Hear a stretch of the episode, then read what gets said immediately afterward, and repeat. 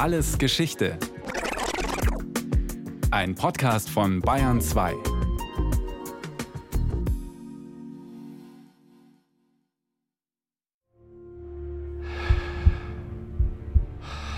Eines Tages, als all unsere Leute wie üblich arbeiten gegangen waren und nur ich und meine liebe Schwester im Haus zurückgeblieben waren, kamen zwei Männer und eine Frau über unsere Mauer und ergriffen uns plötzlich beide, ohne dass wir Zeit hatten zu schreien oder Widerstand zu leisten. Sie stopften unsere Münder und rannten mit uns in den nächsten Wald. Hier banden sie uns die Hände und trugen uns so weit wie möglich, bis die Nacht hereinbrach. Olauda Equiano war zehn Jahre alt, als er zusammen mit seiner Schwester versklavt wurde. Geraubt aus der Mitte seines Heimatdorfes im heutigen Nigeria in Westafrika im Jahr 1755. Er war einer von geschätzt zwölf Millionen Menschen, die zwischen dem 15. und 19. Jahrhundert ihrer Freiheit beraubt auf Sklavenschiffe verschleppt und verkauft wurden, nach Süd- und Nordamerika, auf die Inseln der Karibik, in die Kolonien Neuenglands. Über Olauda Equiano und sein Sklavenschicksal wissen wir nur deshalb gut Bescheid, weil er seine Erlebnisse niederschreiben konnte. Er kam nach Virginia in Nordamerika, auf die Karibikinsel Barbados und schließlich nach England. Er wurde getauft und diente als Seemann im Siebenjährigen Krieg. Schließlich konnte er sich freikaufen und wurde zum prominenten Kämpfer gegen die Sklaverei. Zunächst aber steht seine Geschichte beispielhaft für das Schicksal von Millionen Afrikanern, die Opfer des transatlantischen Sklavenhandels geworden waren. Das Erste, was meine Augen sahen, als wir an die Küste kamen, war das Meer und ein Sklavenschiff, das gerade vor Anker lag und auf seine Fracht wartete. Dieser Anblick erfüllte mich mit Erstaunen, das jedoch bald in Schrecken umschlug, als ich an Bord gebracht wurde. Sofort kamen einige aus der Mannschaft auf mich zu, schüttelten und stießen mich, um zu sehen, ob ich gesund war. Ich meinte, in eine Welt böser Geister geraten zu sein, die mir nach dem Leben trachten wollten.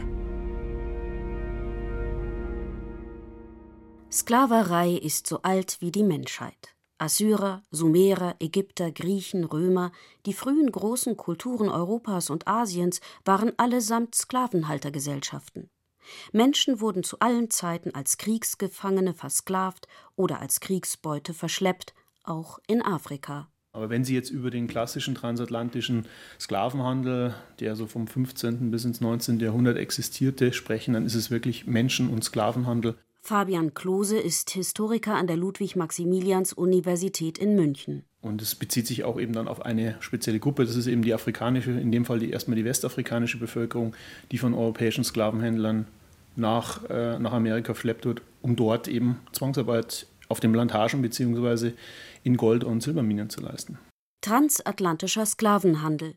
Nahezu 400 Jahre lang waren Menschen aus Afrika die wichtigste Handelsware für ein perfekt funktionierendes transkontinentales Wirtschaftssystem, lange bevor es überhaupt Nationalstaaten gab. Alle großen Monarchien Europas hatten daran ihren Anteil. Portugal und Spanien, England und Holland, Frankreich, Brandenburg, Preußen, Dänemark, Schweden. Portugal machte den Anfang. Noch vor der Entdeckung Amerikas erreichten in den 1440er Jahren portugiesische Schiffe die afrikanische Westküste. Auf der Suche nach Gold brachten sie auch Afrikaner nach Europa. Der entscheidende Schub für den systematischen Menschenhandel aber kam durch eine Pflanze. Man kann sagen, König Zucker regiert die Welt, hält diesen Kreislauf, diesen Wirtschaftskreislauf, der dann immer wieder so aus dieser Dreieckshandel etwas schematisch dargestellt wird, der treibt ihn an und der ist zentral für diese Entwicklung. Schon auf seiner zweiten Fahrt in die Karibik 1493 brachte Christoph Kolumbus Zuckerrohrsetzlinge mit. Zwar gab es in der Folge andere Produkte wie Kakao, Kaffee, Tabak oder Reis, die in bestimmten Regionen Amerikas eine wichtige Rolle spielten. Aber nur Zucker blieb über Jahrhunderte von herausragender Bedeutung für die Plantagenwirtschaft in Südamerika und der Karibik. Das sind eben diese Sugar Revolutions, also die Durchsetzung des Zuckers äh, so ab dem ja, 17. Jahrhundert als die entscheidende Colonial Cash Crop. Also eine Pflanze, die sich buchstäblich in Geld verwandeln ließ. Und das hängt zum einen mit dem Verfall des Tabakpreises zusammen, aber eben auch mit dem Entstehen von Massenkonsum von Zucker in Europa, die gesteigerte Nachfrage nach Zucker. Und das führt eben zur Gründung von riesigen Plantagenanlagen, vor allem in der Karibik. Also Saint-Domingue ist mit die wichtigste Zuckerplantage der Franzosen, aber auch andere Inseln wie Jamaika, Barbados. Da entstehen riesige Plantagen. Klima und Boden waren vor allem auf den karibischen Inseln und in Brasilien bestens für den Zuckerrohranbau geeignet. Allerdings fehlte es der aufstrebenden Pflanzeraristokratie an geeigneten Arbeitskräften.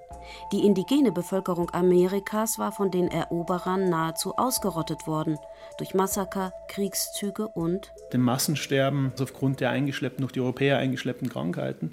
Denn zunächst wurde die indigene Bevölkerung Amerikas herangezogen zur Zwangsarbeit. Und als diese Arbeitskraft auffiel, entschieden sich eben die Kolonialmächte, das zu ersetzen. Und die Arbeitskraft war eben vonnöten auf diesen Plantagen. Und da begann man eben dann afrikanische Sklaven einzuführen. Die zu diesem Handel ausgerüsteten Schiffe pflegten längs der ganzen Küste von Guinea zu kreuzen. Sie hielten sich unter wenigen Segeln stets etwa eine halbe Meile vom Ufer. Wurden sie dann am Land von Negern erblickt, welche Sklaven oder Elefantenzähne zu verhandeln hatten, so machten diese am Land ein Feuer an, um dem Schiffe durch den aufsteigenden Rauch ein Zeichen zu geben, dass es vor Anker ging. So erlebte der Seefahrer Joachim Nettelbeck aus Kolberg in Brandenburg-Preußen die Zustände auf dem Sklavenschiff, mit dem er im Jahr 1771 die Westküste Guineas erreichte. Schon der große Kurfürst Friedrich Wilhelm wollte mitmischen im Menschenhandel. 1682 ließ er eine afrikanische Kompanie und eine kleine Flotte an Sklavenschiffen errichten. Die Festung Groß Friedrichsburg im heutigen Ghana sollte der Umschlagplatz für insgesamt 30.000 Sklaven werden. Nun wurden die Gefangenen in näheren Augenschein genommen. Bei den männlichen waren die Ellenbogen auf dem Rücken dergestalt zusammengeschnürt, dass oft Blut und Eiter an den Armen und Lenden hinunterlief. Erst auf dem Schiff wurden sie losgebunden, damit sie der Schiffsarzt genauer untersuchen konnte, ob sie unverkrüppelt, von fester Konstitution und bei voller Gesundheit waren. Sklaverei gab es auf dem afrikanischen Kontinent schon vor Ankunft der Europäer. Die Qualität und Quantität des Sklavenhandels aber, den im 16. Jahrhundert Portugiesen und Spanier und später vor allem Engländer und Holländer betrieben, hatte eine ganz neue Dimension.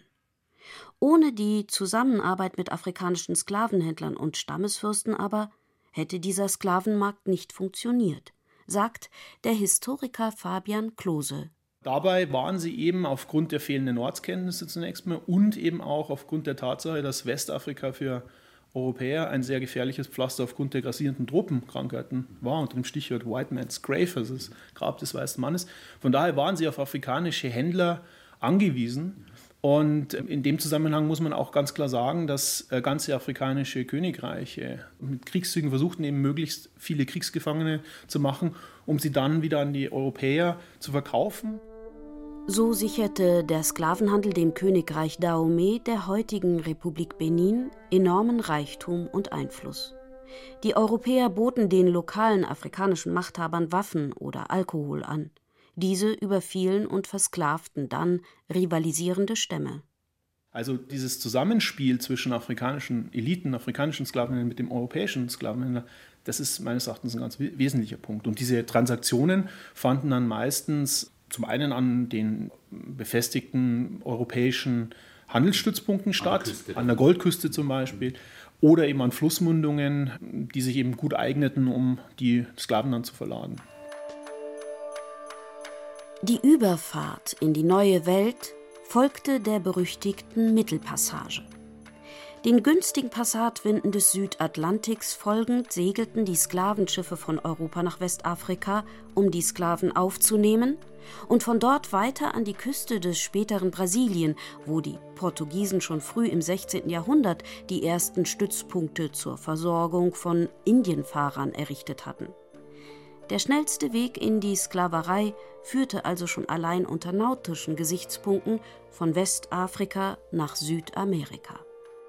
Diese Überfahrt äh, war nach Schilderungen von Augenzeugen, die es ja gibt, wie zum Beispiel von Lauro Equiano.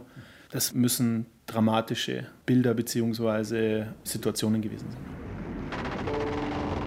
Der Gestank im Lagerraum war schon, als wir noch an der Küste lagen, so unerträglich gewesen, dass es gefährlich erschien, sich längere Zeit dort unten aufzuhalten.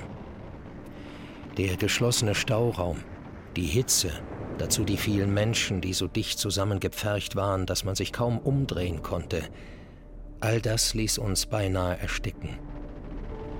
Die starken Ausdünstungen, die dadurch entstanden, machten die Luft bald zum Atmen völlig untauglich und ließen unter den Sklaven Krankheiten ausbrechen, an denen viele starben. Sie wurden damit, wie ich es nenne, zu Opfern des sorglosen Geizes ihrer Käufer. Den größten Profit im Sinn trachteten die Eigner der Sklavenschiffe danach, möglichst viele Menschen auf einer Fahrt unterzubringen. So wurden in den ohnehin engen Schiffsbäuchen noch Zwischendecks eingezogen, die Sklaven wie Ölsardinen eingepfercht. An Deck durften sie nur tagsüber für wenige Stunden. Olauda Equilano schildert die Zustände an Bord eines dieser Schiffe. Diese elende Lage wurde noch verschlimmert durch den Schmerz der schweren Ketten, die nun unerträglich wurden, und durch die Verstopfung der Notdurftkübel, in die oft Kinder fielen, wo sie dann beinahe erstickten. Das Schreien der Frauen und das Ächzen der Sterbenden machte das Ganze zu einer Szene unvorstellbaren Grauens. Etwa 15 Prozent der Sklaven an Bord eines Schiffes überlebten die Reise nicht. Zwar besserten sich die Zustände im Laufe der Jahrhunderte etwas, weil jeder Sklave einen wirtschaftlichen Wert darstellte. Infektionskrankheiten, Mangelernährung, Misshandlungen, Vergewaltigungen aber blieben an der Tagesordnung. Schwerkranke Sklaven wurden oft von der Besatzung über Bord geworfen. Viele der Sklavenschiffe waren außerdem überladen und liefen ständig Gefahr, bei Seegang zu kentern. Ende des 18. Jahrhunderts erließ die britische Regierung deshalb strengere Gesetze. Ein Schiff durfte nie mehr als 400 Sklaven aufnehmen, von denen jeder etwa 90 Zentimeter Platz haben soll. Der Historiker Fabian Klose Sie müssen sich vorstellen, sie wurden überfallen, sie wurden geraubt, sie wussten oft auch gar nicht, wer sind eigentlich diese, das waren ja oft dann der erste Kontakt mit weißen Europäern. Da wussten sie gar nicht, was ihnen eigentlich passiert. Einige dachten, das sind Kannibalen, die sie entführen, das sind Geister, die sie wegbringen. Das darf man jetzt nicht übersehen. Und dann natürlich der soziale Tod, der komplette Verlust der Verbindung zur eigenen Familie, zur eigenen Dorfgemeinschaft, zur eigenen Ethnie. Das darf man nicht außer Acht lassen. Das ist ein wichtiger Punkt. Natürlich wehrten sich viele Afrikaner gegen ihre Verschleppung. Sie nutzten schon an Land auf dem oft monatelangen und viele hundert Kilometer weiten Weg zur Küste jede sich bietende Gelegenheit zur Flucht. Und auch an Bord von Sklavenschiffen hat es immer wieder Aufstände gegeben. Die meisten allerdings blieben erfolglos. Zu ungleich war das Kräfteverhältnis zwischen der bewaffneten Besatzung und den ausgelaugten, schlecht ernährten Gefangenen. Schiffsrevolten war eines äh, der häufigen Phänomene auf diesen Überfahrten, wobei die Gefangenen eben versuchten auszubrechen und das Schiff zu übernehmen, um eine Rückkehr quasi nach Afrika zu erzwingen, was in den seltensten Fällen gelang. Das Schlimmste, was einem Sklavenhändler aber passieren konnte, war der Verlust seiner menschlichen Ware. Die grausamen Umstände trieben Sklaven auch immer wieder in den Selbstmord. Sie stürzten sich ins Meer oder verweigerten die Nahrungsaufnahme, was von den Wachmannschaften mit brutaler Zwangsernährung beantwortet wurde. Charleston, 24. Juli 1769. Zum Verkauf stehen am Donnerstag, den dritten Tag des nächsten August, eine Ladung von 94 erstklassigen gesunden Negern, bestehend aus 39 Männern, 15 Jungen, 24 Frauen und 16 Mädchen. Eben angekommen auf der Brigantine Demba, Francis Bear, Master aus Sierra Leone. So warb ein Plakat 1769 in Charleston im US-Bundesstaat Virginia. Um als Handelsware auf den Sklavenmärkten möglichst viel Gewinn abzuwerfen, mussten die geschundenen und geschwächten Menschen nach der mörderischen Überfahrt erstmal aufgepäppelt werden. Sie bekamen vitaminreiches Essen, Haar- und Bartschnitt, Körperpflege mit Palmöl. Nur gesunde oder wenigstens gesund wirkende Sklaven brachten schließlich den erhofften Gewinn. In den Kolonien waren die Lebensbedingungen der Sklaven unterschiedlich, je nachdem, in welchem Bereich die Sklaven arbeiten mussten. Es gab Sklaven in der Landwirtschaft, der Plantagenwirtschaft, in Minen und Bergwerken, in den Städten oder in den Häusern der reichen Pflanzerfamilien. Körperlich härteste Arbeit war auf den Zuckerrohrplantagen zu leisten. Bis ins 19. Jahrhundert wurden die Felder dort mit der Hacke bearbeitet. Die Sklaven standen in einer Reihe, brachen den Boden auf, pflanzten die Setzlinge, gingen ein Stück zurück und die Prozedur begann von vorn, von frühmorgens bis in die Nacht. Die reifen Zuckerrohre waren hart wie Holz und mussten mit Macheten geerntet werden. Der aus den Rohren gepresste Saft wurde zu Melasse verkocht und zur Weiterverarbeitung in die neuenglischen Kolonien oder nach Europa verkauft. Von dort nahm der sogenannte Dreieckshandel wieder seinen Weg nach Afrika. Nachschub an Arbeitskräften war zu jeder Zeit gefragt denn die meisten Sklaven der Zuckerrohrplantagen überlebten im Schnitt nur sieben Jahre.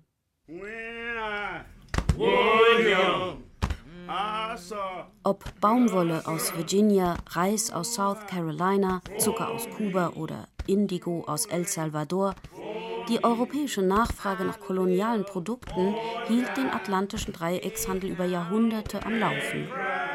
Westindien-Handelsgesellschaften hatten ein ausgeklügeltes Netz aufgebaut, das bei Ausfällen oder Verlust der menschlichen Handelsware sogar Versicherungsschutz bot.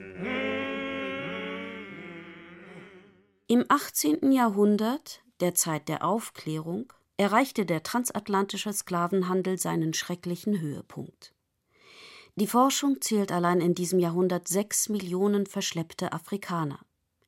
Zugleich setzt ab den 1770er Jahren die Bewegung der Sklaverei Gegner, der Abolitionisten ein. Ihr Name leitet sich vom englischen Begriff für Abschaffung Abolition ab. Auch in den jungen Vereinigten Staaten wuchs die Zahl derer, die sich für ein Verbot des Menschenhandels stark machten. Das ist sicher eine spezielle Situation. Man darf dabei aber nicht vergessen, dass die Vereinigten Staaten auch bereits 1807 ein äh, Gesetz erlassen, das den Sklavenhandel, den transatlantischen Sklavenhandel verbietet. Das bedeutet nicht die Sklaverei. Das ist immer wichtig zu unterscheiden, dass es zwischen Sklavenhandel und Sklaverei einen Unterschied gibt. Das liegt auch daran, dass die britischen Abolitionisten zunächst sich gegen den Handel richten und nicht gegen die Sklaverei. Nach über 30 Jahren erreichten die Abolitionisten im britischen Königreich schließlich ihr Ziel. Am 01.01.1808 trat ein Verbot des Sklavenhandels in Kraft. Die Sklaverei selbst aber blieb davon unberührt. Und das hatte einfach strategische Gründe, weil in Fragen des Handels konnte die Regierung in London eingreifen. Bei der Abschaffung der Sklaverei berührt es Eigentumsrechte der Sklavenhändler und davor schreckten sie zunächst mal zurück. In den Vereinigten Staaten prägte der Konflikt zwischen Abolitionisten und Anti-Abolitionisten die Geschichte des Landes seit seiner Unabhängigkeit. Das Verbot des transatlantischen Sklavenhandels führte nämlich keineswegs zu einer Eindämmung der Sklaverei in den Südstaaten der USA. Obwohl die Royal Navy mit Patrouillenschiffen den Handel über See zu unterbinden versuchte, gab es weiter illegale Transporte. Sklavenhändler nutzten außerdem eine Gesetzeslücke. Zwar war der Handel mit Sklaven aus Afrika verboten, der Transport von Sklaven zwischen den amerikanischen Kolonien aber nicht. Deshalb, so der Historiker Fabian Klose, kam es immer wieder zu diesen Fahrten von amerikanischen Sklavenhändlern, die dann im Süden, in den Südstaaten, diese Sklaven anlandeten. Es gab auch einen, einen, intensiven Austausch zwischen Kuba, das immer noch eine Sklavenhaltergesellschaft war, eine der letzten, die ja auch existierte. Und in den USA, soweit ich das jetzt überblicken kann und beurteilen kann, gab es natürlich auch die Versuche dann der natürlichen Reproduktion der Sklaven vor Ort. Und die wurden dann innerhalb der Südstaaten auch wieder verkauft und gehandelt. Und die Rolle der Sklaven selbst? Das rassistische Weltbild der Europäer im 19. Jahrhundert gestand schwarzen Afrikanern nicht die intellektuelle Fähigkeit zu, für ihre eigenen Rechte einen organisierten Aufstand oder gar eine Revolution zu entfachen. Natürlich gab es diese Erhebungen, auch wenn die meisten blutig niedergeschlagen wurden. Der erfolgreichste Sklavenaufstand brach 1791 in der französischen Kolonie Saint-Domingue in der Karibik aus. Die Erhebung der Sklaven war äußerst blutig, aber erfolgreich. 1804 gründeten sie die unabhängige Republik Haiti. Die Vereinten Nationen erinnern an diesen Aufstand jährlich mit einem eigenen Gedenktag. Es ist der 23. August, der Tag, an dem der Aufstand 1791 begann. Welche Argumente der Abschaffung des Sklavenhandels zugrunde lagen, wurde in der Forschung immer wieder leidenschaftlich diskutiert. Natürlich gab es vor allem aus Kirchenkreisen kommende humanitäre Begründungen. Und die Schilderungen prominenter Sklaven wie Olauda Equiano trugen dazu bei, dass das schlimme Schicksal der Sklaven auch im europäischen Bürgertum Beachtung fand. Dazu kommen aber vor allem wirtschaftliche Gründe. Mit Beginn der Industrialisierung, dem Aufkommen der Dampfmaschinen, war die Sklavenarbeit immer unrentabler geworden. Trotzdem blieb Sklaverei in den Südstaaten der USA bis zum Ende des amerikanischen Bürgerkrieges gängige Praxis. In Brasilien wurden die letzten Sklaven erst in den 1880er Jahren befreit. Und der imperiale Kolonialismus der europäischen Großmächte kannte zwar offiziell keinen Sklavenhandel mehr, allerdings was dann in diesen Kolonien passiert, in den europäischen Kolonien mit der Form der kolonialen Zwangsarbeit, dann haben sie auch wieder Sklavenarbeit, nur unter einem anderen Namen. Und das darf man bei den Überlegungen eben nicht vergessen.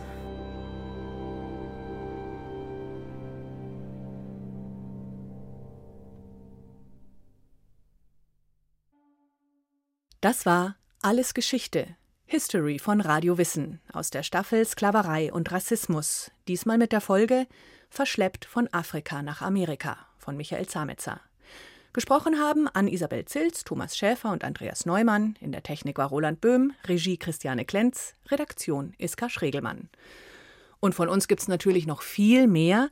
Wenn Sie nichts mehr verpassen wollen, abonnieren Sie den Podcast Alles Geschichte, History von Radio Wissen unter bayern2.de slash podcast und überall, wo es Podcasts gibt.